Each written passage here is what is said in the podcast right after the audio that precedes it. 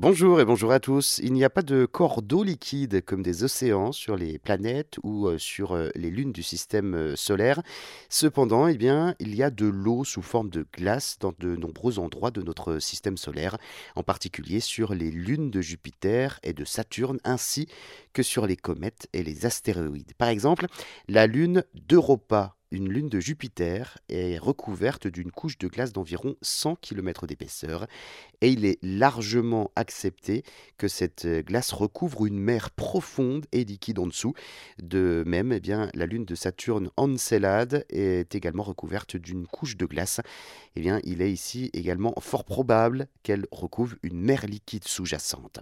Il y a également de l'eau sous forme de glace dans les régions les plus froides de notre système solaire, comme sur la surface face de Pluton et sur les astéroïdes de la ceinture de Kuiper. Et il est important également de noter que l'eau sous forme de glace est très différente de l'eau liquide que nous connaissons nous sur Terre. La glace y est solide, elle ne peut pas être utilisée de la même manière que l'eau liquide.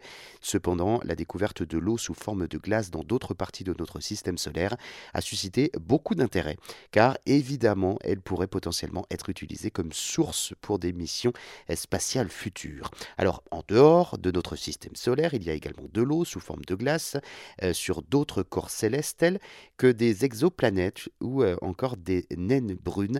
Certaines de ces exoplanètes ont été euh, découvertes en orbite autour de leur étoile et à une distance qui leur permet de maintenir de l'eau sous forme liquide à leur surface, ce qui a suscité l'espoir que ces planètes pourraient donc abriter une forme de vie.